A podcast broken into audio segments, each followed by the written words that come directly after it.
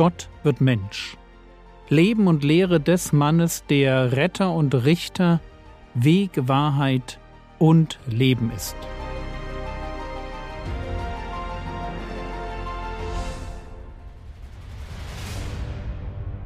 Episode 66 Johannes der Täufer Teil 8 Der Buße würdige Frucht Um diesen Begriff geht es.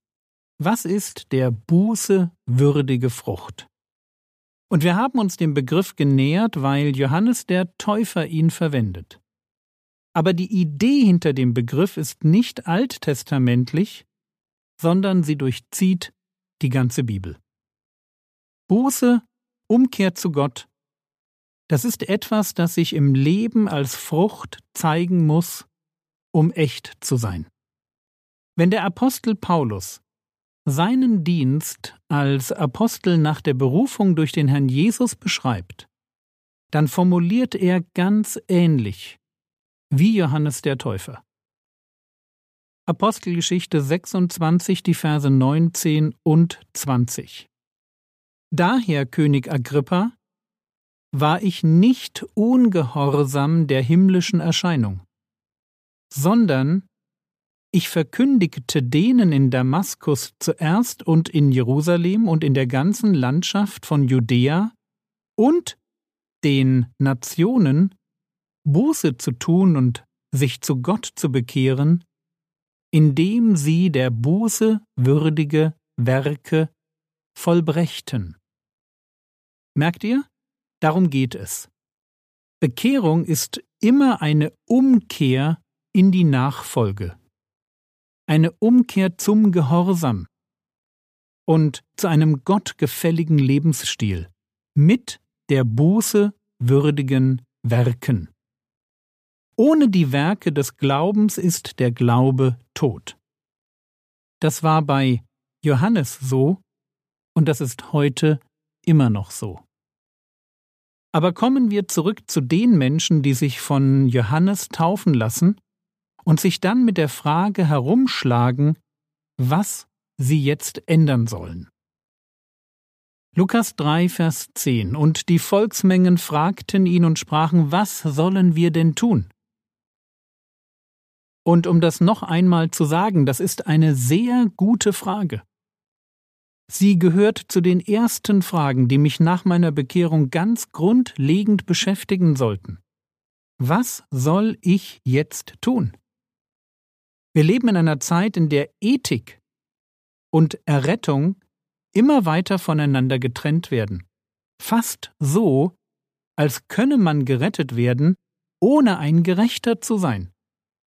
Und das obwohl doch Habakuk ganz klar macht in Habakuk 2,4, dass nur der Gerechte aus Glauben leben kann. Lasst uns deshalb an dieser Stelle bitte ganz, ganz vorsichtig sein und nicht auf einen modernen, aber todbringenden Zug aufspringen. Wenn wir der Heiligung nicht nachjagen, und zwar weil in uns Gottes Geist wohnt, weil wir ihm Raum geben, und er uns durch die Gnade erzieht. Wenn wir der Heiligung nicht nachjagen, werden wir den Herrn nicht schauen. Das ist Hebräer 12, Vers 14. Ethik und Errettung, Moral und ewiges Leben, Gehorsam und Erlösung gehören ganz eng zusammen. Wir werden das noch aus Jesu Mund hören, wenn er uns mit Bäumen vergleicht, an deren Früchten man erkennen kann, wie es um sie steht. Du bist, was du tust. Und deshalb lasst uns immer wieder darüber nachdenken, wie der nächste Schritt auf unserem Weg der Heiligung aussehen könnte. Wir wollen Jesus ähnlicher werden. Das war auch der Grund dafür, warum ich dir letzte Woche im Podcast meinen Jüngerschaftskurs Vollgas vorgestellt habe. Der ist zwar technisch schon ein wenig in die Jahre gekommen, aber inhaltlich immer noch gut. Wenn du jung im Glauben bist oder noch wenig Wissen hast, mein Tipp, arbeite ihn durch. Es ist wirklich wichtig, dass wir uns verändern und ganz, ganz praktisch der Buße würdige Frucht bringen. Eine nach der anderen, Schritt für Schritt. Ja, und wenn wir versagen? Kein Problem. Wir leben aus Gnade. Sünde bekennen, sich an der Vergebung freuen und dann nochmal probieren. So geht Heiligung. Aber kommen wir zurück zu Lukas Kapitel 3. Lukas Kapitel 3, Vers 14. Es fragten ihn aber auch Soldaten und sprachen, und wir? Was sollen wir tun? Und er sprach zu ihnen, Tut niemand Gewalt und erpresst niemanden und begnügt euch mit eurem Sold. Ganz spannend, weil es sich bei den Soldaten ja um römische Soldaten, also um Heiden handelt. Auch die kommen nach der Predigt von Johannes dem Täufer und sie fragen, was sollen wir tun? Antwort, tut niemand Gewalt. Achtung, das ist jetzt kein Aufruf zum Pazifismus, sondern tut niemand Gewalt beschreibt, wie die Soldaten mit der Bevölkerung umgehen sollen. Gewalt als Mittel, um sich selbst zu bereichern, sich einen Vorteil zu verschaffen, sich zu nehmen, was einem gefällt, weil man dafür so gut wie nicht belangt wurde. Also tut niemand Gewalt und erpresst niemand oder bringt gegen niemanden falsche Anklagen vor. So könnte man das auch übersetzen. Und man kann das, was Johannes der Täufer sagt, so zusammenfassen. Gebraucht eure Stellung nicht für euren persönlichen Vorteil.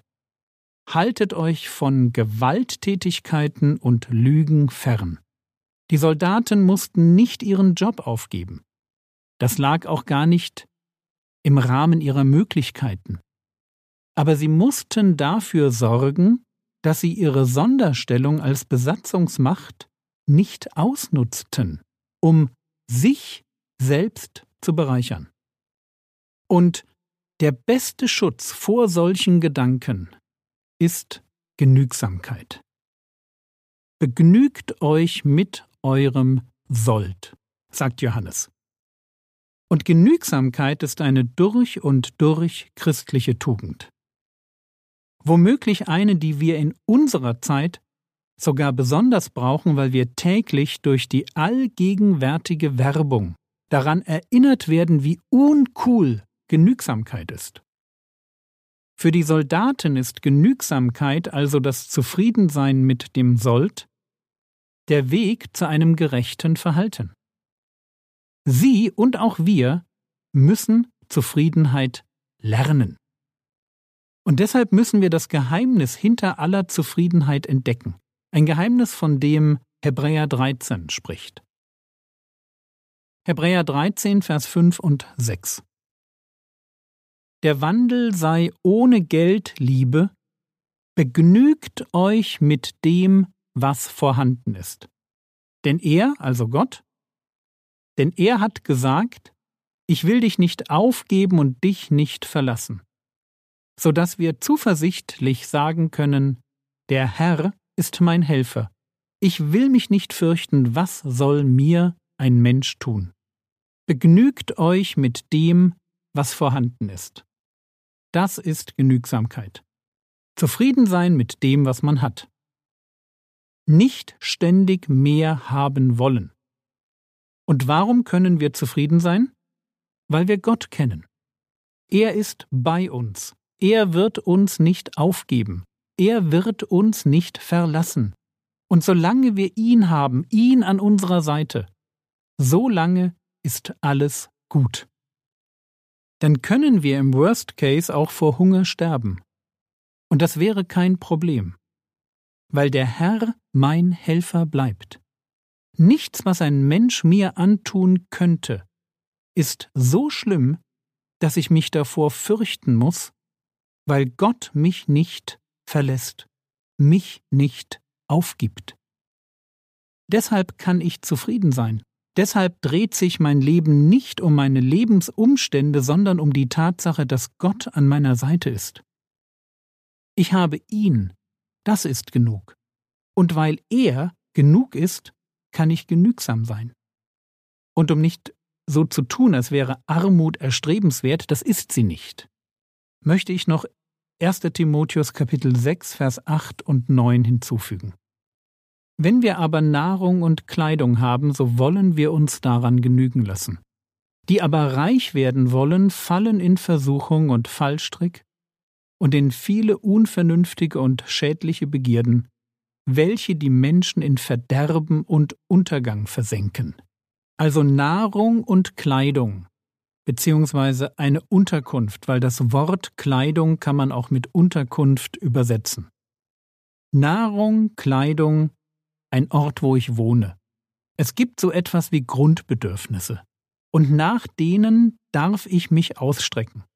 Aber wenn sie erfüllt sind, dann gilt es auch vorsichtig zu sein. Vorsichtig vor der Idee, reich werden zu wollen. Es ist keine Sünde, mehr zu haben als andere, aber es ist eine Sünde, wenn ich genug zum Leben habe und dann damit nicht zufrieden bin. Also es ist eine Sünde, wenn ich nicht begreife, dass 1. Timotheus Kapitel 6 Vers 6 Gott Seligkeit mit Genügsamkeit ein großer Gewinn ist. Gottseligkeit, das Wort steht für mein Leben mit Gott. Es steht für Gott kennen und jeden Tag ihm nachfolgen dürfen. Gott haben und zufrieden sein mit dem, was er mir zum Leben gibt, egal ob ich viel habe oder wenig. Das ist, was ein Leben reich macht. Und insofern ist die Aufforderung von Johannes dem Täufer an die bekehrten Soldaten durchaus etwas, das wir auf uns heute übertragen können. Wenn er zu ihnen sagt, begnügt euch mit eurem Sold, dann dürfen wir uns das auch sagen. Begnüge dich mit dem, was du hast.